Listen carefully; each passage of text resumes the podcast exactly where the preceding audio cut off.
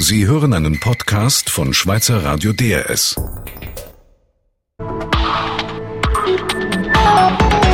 DRS 4 News. Die Finanzmarktaufsicht FINMA hat ihre Untersuchungen zum großen Handelsverlust bei der UBS abgeschlossen. Gemeint ist der Fall um den Händler Adoboli in London. Die FINMA kommt zum Schluss, dass die Vorgesetzten von Adoboli zu unkritisch und internen Kontrollen mangelhaft waren. Mehrere Male seien Warnsignale ignoriert worden, da der Händler für die Bank viel Geld verdient habe. Man habe ihn sogar mit großzügigen Bonuszahlungen belohnt, schreibt die Firma. Die Finanzmarktaufsicht hat der UBS nun verschiedene weitreichende Auflagen zum Investmentbanking gemacht. Zudem wird die UBS mit 44 Millionen Franken gebüßt. 2011 haben die Schweizer Spitäler insgesamt 1,4 Millionen Patientinnen und Patienten behandelt. Das sind rund anderthalb Prozent mehr als im Vorjahr. Damit fiel die Zunahme laut dem Bundesamt für Statistik höher aus als das Bevölkerungswachstum. Pro Behandlung verbrachten die Patienten im Schnitt knapp zehn Tage im Spital. Allerdings, die Aufenthaltsdauer ist stark abhängig vom Ort der Behandlung. In der Psychiatrie waren es durchschnittlich 39 Tage, in Akutspitälern 7,5 Tage. Das Potenzial für Windenergie sei in der Schweiz viel größer als bisher angenommen. Dieser Ansicht ist die Vereinigung zur Förderung der Windenergie Swiss Eol. Sie will bis 2050 mit speziellen und höheren Anlagen einen Großteil des Stroms aus der Luft gewinnen, insgesamt bis zu einem Drittel des heutigen Energiebedarfs. Somit liegt die Prognose von Swiss Eol deutlich über den Schätzungen des Bundesrates. Im Golfemirat Katar hat die Weltklimakonferenz der UNO begonnen. Vertreter aus mehr als 190 Ländern sollen in den nächsten zwei Wochen die Grundlagen für ein neues Klimaabkommen erarbeiten. Vorgesehen ist, dass dieses 2020 in Kraft treten könnte. Entscheidend für das Gelingen der Zusammenkunft sind die letzten Tage der Konferenz. Dann werden die Staats- und Regierungschefs in Katar erwartet. Die Schweizer Delegation will sich insbesondere dafür einsetzen, dass sich die Staaten zur Reduktion des CO2-Ausstoßes verpflichten. Die kongolesischen Rebellen der Gruppe M23 befinden sich weiterhin in der ostkongolesischen Stadt Goma. Dies, obschon am Abend ein Ultimatum ausläuft, das die Rebellen zum Rückzug aus der Stadt auffordert.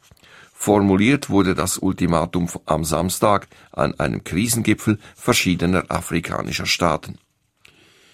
Die M23-Rebellen erklärten ihrerseits, sie hätten auf offiziellem Weg bisher noch keine Kenntnis erhalten von möglichen Beschlüssen des Gipfels. In Bangladesch hat die Regierung nach dem verheerenden Brand in einer Textilfabrik für morgen Dienstag einen nationalen Tag der Trauer ausgerufen. Dabei soll der über 100 Toten gedacht werden. Inzwischen ist nur einen Tag nach dem Großbrand in einer weiteren Bekleidungsfabrik ein Feuer ausgebrochen. Dabei soll es mehrere Verletzte gegeben haben. Bangladesch ist einer der Hauptlieferanten für internationale Kleidermarken. In Israel will Verteidigungsminister Ehud Barak seine politische Karriere beenden. Das kündigte der 70-Jährige vor den Medien an. Er wolle aber noch bis zu den Wahlen im Januar auf seinem Posten bleiben. Barak war von 1991 bis 2001 Regierungschef Israels. 2011 verließ der ehemalige General die Arbeitspartei und gründete eine eigene Gruppierung. Die Börsendaten von Thomson Reuters. Der Swiss Market Index steht bei 6.682 Punkten. Das ist ein Minus von 0,5 Prozent. Der Eurostox 50 liegt bei 2540 Punkten, das ist ein Minus von 0,7 Prozent. Das Wetter bis morgen Abend, es fällt zeitweise Regen. Im Osten und in den Alpen gibt es einige Aufhellungen und dort wird es nur selten nass. Die Temperatur erreicht 8 bis 12 Grad. Verkehrsinformation von 13.34 Uhr. Achtung in der Westschweiz auf der A1 Richtung Genf zwischen Koppe und der Versoix-Brücke Gefahr durch Personen auf der Fahrbahn. Wie die Finanzmarktaufsicht die UBS an die kurze Leine nimmt, weshalb das Versuchsmodell der Grundstufe auf nationaler Ebene wohl ein Modell bleiben wird und weshalb die neue Nationalratspräsidentin Maja Graf auf ihrem Bauernhof keine Journalisten empfängt. Antworten auf diese Fragen gibt's jetzt hier auf DRS4 News. Am Mikrofon Lorenzo Bonatti.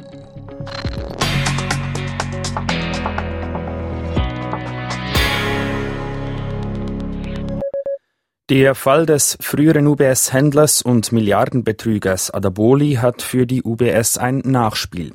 In Großbritannien muss die Großbank eine Millionenbuße bezahlen. Und in der Schweiz schränkt die Finanzmarktaufsicht, die FINMA, den Spielraum der UBS deutlich ein. Maren Peters. Das Urteil der FINMA im Fall Adoboli ist ziemlich vernichtend. Mediensprecher Tobias Lux. Das Verfahren der FINMA hat aufgezeigt, dass es im Risikomanagement und im Kontrollumfeld der Investmentbank der UBS schwerwiegende Mängel gehabt hat rund um diesen prominenten Fall des Investmenthändlers. Zu diesem Ergebnis kommt der Abschlussbericht der Finanzmarktaufsicht. Die FINMA hat bereits im vergangenen Herbst die Zügel kräftig angezogen, wie erst jetzt bekannt wurde. Neue Akquisitionen sind der UBS Investmentsparte bis auf weiteres untersagt. Außerdem muss jede signifikante neue Geschäftsinitiative der Investmentbank vorgängig von der FINMA akzeptiert werden. Erst vor wenigen Wochen hatte die UBS angekündigt, 10.000 Stellen im Investmentbanking zu streichen. Vor dem Hintergrund des FINMA-Berichts erscheint diese Umstrukturierung in einem ganz anderen Licht. Trotz der Auflagen könne die UBS ihr Investmentbanking selbstverständlich weiterführen, betont FINMA-Sprecher Lux. Die Maßnahmen zielen nur darauf ab, dass keine zusätzlichen Risiken mehr auf der Investmentbank aufgebürdet werden durch neue, vielleicht sehr komplexe Geschäftsaktivitäten. Das Misstrauen der Regulatoren gegenüber der UBS bleibt aber groß. Sie setzt einen unabhängigen Aufseher ein, der die Umsetzung der verordneten Maßnahmen kontrollieren soll. Parallel dazu hat die britische Finanzmarktaufsicht FSA der UBS eine Geldstrafe von umgerechnet 44 Millionen Franken aufgebrummt. Die UBS akzeptiert die Urteile. Maren Peters berichtete. Die Resultate der Untersuchung gegen die UBS, die geben zu denken. Ohne schwerwiegende Kontrollmängel wären die kriminellen Transaktionen des jungen Londoner Investmentbankers Adoboli viel früher entdeckt worden, betonen die Aufsichtsbehörden. Brigitte Kramer fragte Wirtschaftsredaktor Klaus Ammann, heißt das schlicht und einfach, die UBS hat versagt? Ja, das kann man sagen. Die internen Kontrollen der Bank haben versagt und die Kultur im Unternehmen hat solche hochriskanten Zockereien, wenn nicht gerade gefördert, so doch mindestens ermöglicht. Wo hat die UBS denn die größten Fehler gemacht? Ja, sie hat Händlern wie Adoboli einfach viel zu viel Spielraum gegeben. Zwar gibt es da bei der UBS oder gab es interne Kontrollen, aber diese waren dem Geschäft nicht angepasst. Sie erfolgten zu wenig häufig und oft haben die Kontrolleure die Geschäfte der Händler oft schlicht und einfach nicht verstanden. Und da ist es natürlich dann schwierig auch einzuschreiten. Kommt dazu, dass zwar Alarmglocken geläutet haben, Adoboli hat die ihm gesetzten Handelslimiten nämlich öfter überschritten, doch solange Gewinne resultierten aus diesen Geschäften, kümmerte das offenbar nicht niemanden. Der Vorgesetzte soll Adoboli beispielsweise einmal gar zuerst gratuliert haben zu einem einträglichen Geschäft und ihn erst nachträglich so quasi nebenbei noch daran erinnert haben, dass er dann aber schon die Spielregeln einhalten solle. Und solche Verletzungen sind dann aber nach der FINMA bei der UBS ist dann niemand nachgegangen, diesen Verletzungen der Regeln. Nun hat das alles für die UBS Konsequenzen. Sie muss knapp 30 Millionen Pfund Buße den britischen Behörden bezahlen. Und zudem nimmt die Schweizer Finanzmarktaufsicht FINMA die Großbank an die kurze Leine. Das wirft auch ein neues Licht auf die Umstrukturierungen im Investmentbanking. Ja, die UBS baut ihre Investmentbank äh, tatsächlich ja massiv um, wie, wie bekannt geworden ist. Sie steigt aus gewissen Geschäften aus und reduziert die Risiken. Das hat sicher zum Teil mit dem Markt zu tun. Gewisse Geschäfte lohnen sich nicht mehr, andere bergen zu große Risiken auch aus äh, ökonomischer Sicht. Aber zu einem großen Teil reagiert die UBS damit sicher auf die neuen Regeln, die ihr die FINMA gegeben hat. So darf ja die Investmentbank der UBS zum Beispiel keine Akquisitionen mehr machen seit dem letzten Herbst und sie muss jede neue Geschäft Rechtsinitiative, die das Geschäft eventuell komplizieren könnte, der FINMA zur Prüfung vorlegen. Und das hat bestimmt verschiedene Geschäfte zusätzlich unattraktiv gemacht für die UBS. Wenn nun die Aufsichtsbehörden dermaßen eingreifen, was bedeutet das ganz allgemein für die Banken? Ja, das heißt ganz einfach, dass ihr Bewegungsspielraum äh, massiv eingeschränkt wird. Der Fall UBS zeigt eine grundsätzlich neue Dynamik. Hier greift nämlich die Aufsichtsbehörde direkt eben in die Selbstständigkeit der Bank ein. Etwas, das vor ein paar Jahren noch kaum denkbar gewesen wäre. Und kommt dazu, dass wenn der Aufseher jedes Geschäft begutachten will, prüfen will, dann muss er auch jedes Geschäft verstehen. Und er macht sich schließlich auch mitverantwortlich, noch stärker als heute, wenn dann eben etwas schief geht. Und dass irgendwann wieder einmal etwas schief gehen wird in diesem hochkomplexen und riskanten Geschäft, davon muss man leider ausgehen. Deshalb kann man wahrscheinlich sagen, dass die neuen Regeln nicht nur für die UBS, sondern eben auch für die Finanzmarktaufsicht FINMA eine sehr große Herausforderung darstellen. So viel zum Fall UBS für den Moment. Das waren Einschätzungen von Wirtschaftsredaktor Klaus Ammann. Wir kommen noch einmal auf den gestrigen Abstimmungssonntag zurück. Im Kanton Zürich hat das Stimmvolk die sogenannte Grundstufe nach achtjähriger Testphase beerdigt. Die Idee dieser Grundstufe ein fließender Übergang vom Kindergarten in die Schule. Doch die Zürcherinnen und Zürcher wollen davon nichts mehr wissen. Und damit ist auch eine schweizweite Einführung dieses Modells in weite Ferne gerückt. Gurin Vinzenz berichtet. Peter Fleischmann, Schulleiter in Elsau bei Winterthur, sagte vor der Abstimmung, wir müssten wieder bauliche Maßnahmen treffen. Wir haben uns natürlich schon Gedanken gemacht dazu, aber wir hoffen, dass dieser Plan in der Schublade bleibt. Er hat vergebens gehofft. In Elsau hat man für die Grundstufe vor acht Jahren das Schulhaus erweitert und das Kindergartengebäude umgenutzt. Das muss man jetzt irgendwie rückgängig machen. Bitter für Elsau, aber nur ein weiteres Kapitel in der Leidensgeschichte einer Schulreform, die vor zehn Jahren mit so viel Elan angepackt wurde, als Reaktion auf die PISA-Studie, bei der die Schweizer Schülerschaft schlecht abgeschnitten hatte. Der große Dämpfer kam dann vor zwei Jahren. Eine Auswertung der Versuche kam zum Schluss, die teurere Grund- oder Basisstufe bringe keine besseren Schulleistungen. Das gab Kritikern und Verteidigern des herkömmlichen Kindergartens das entscheidende Gegenargument in die Hand. Ein grundsätzlich gefährliches Missverständnis findet einer der Väter der Grundstufe, der frühere Zürcher Erziehungsdirektor Ernst Buschor. Die Grundstufe bringt eine bessere, gleichmäßigere Förderung, insbesondere für schwächere Schüler. Sie wurde nicht ausgerichtet auf eine stärkere kognitive Ausrichtung, sondern auf äh, eine homogenere Förderung der Gruppe. Tatsächlich zeigte die Auswertung, dass schwächere Schüler profitieren. Nur ging dieser Befund in der Debatte unter. Kein einziger Kanton führte die Grundstufe in der Folge flächendeckend ein. Nur einzelne Kantone erlauben heute den Gemeinden die Grund- oder Basisstufe, darunter der zweitgrößte Schweizer Kanton Bern. Ab nächstem Schuljahr wird es dort 34 Basisstufenklassen geben. Der Berner Erziehungsdirektor Bernhard Pulver sagt aber, Allerdings gehen wir nicht davon aus, dass innerhalb von ein paar Jahren da 30, 40 Prozent der Schulen umstellen. Es ist in den nächsten Jahren noch ein, ein absolutes Minderheitenmodell. Dass sich das neue Modell in absehbarer Zeit nicht durchsetzt, ist auch Beat W. Zemp bewusst.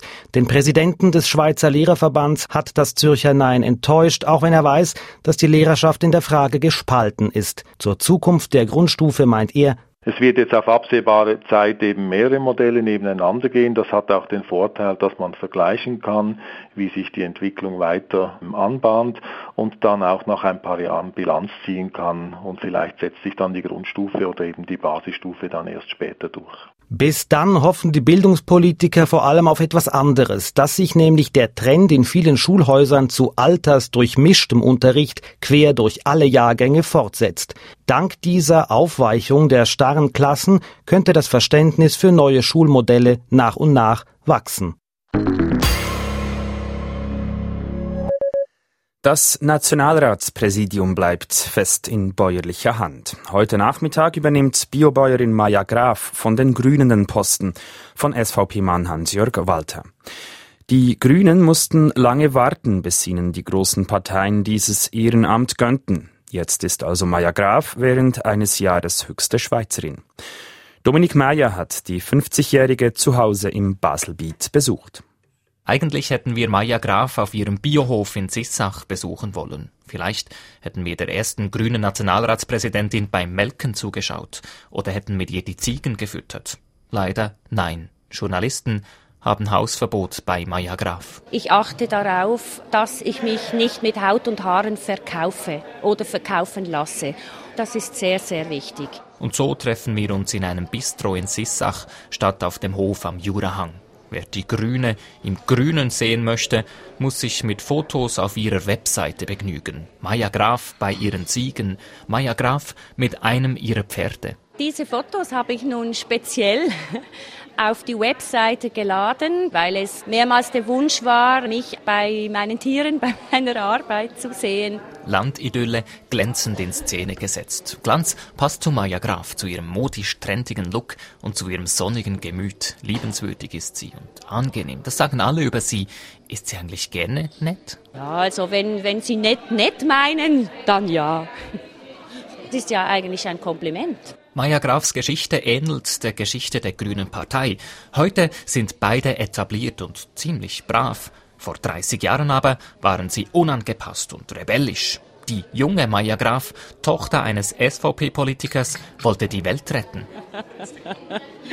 Also ich hatte rote Haare und Wollenpullover an, also eigentlich so, wie man sich dieses Klischee vorstellt. Übrigens auch natürlich alles selber gestrickt. Wir waren ja die selbstgestrickten. Ich habe natürlich schon gerne auch provoziert. Heute ist sie verheiratet und Mutter zweier Teenager. Stil und Ton seien anders als früher, nicht aber ihre Inhalte, sagt sie. Maya Graf kämpft vor allem Abwehrkämpfe gegen Gentechnik, gegen Präimplantationsdiagnostik, gegen Nanotechnologie. Bürgerliche Kollegen sehen in ihr eine Technologiefeindin. Das lässt sie kalt. Der Glaube, dass Technologie per se, weil sie Technologie heißt, gut ist, das macht mir mehr Angst. Graf zog die Fäden für ein Gentech-Moratorium. Der Dokumentarfilm Mais im Bundeshus zeigte vor neun Jahren, wie sie mit Herz, Charme und Verstand Verbündete suchte. In den letzten Jahren ist es ruhiger geworden um Maya Graf. Das Jahr als Nationalratspräsidentin kommt wohl zur rechten Zeit.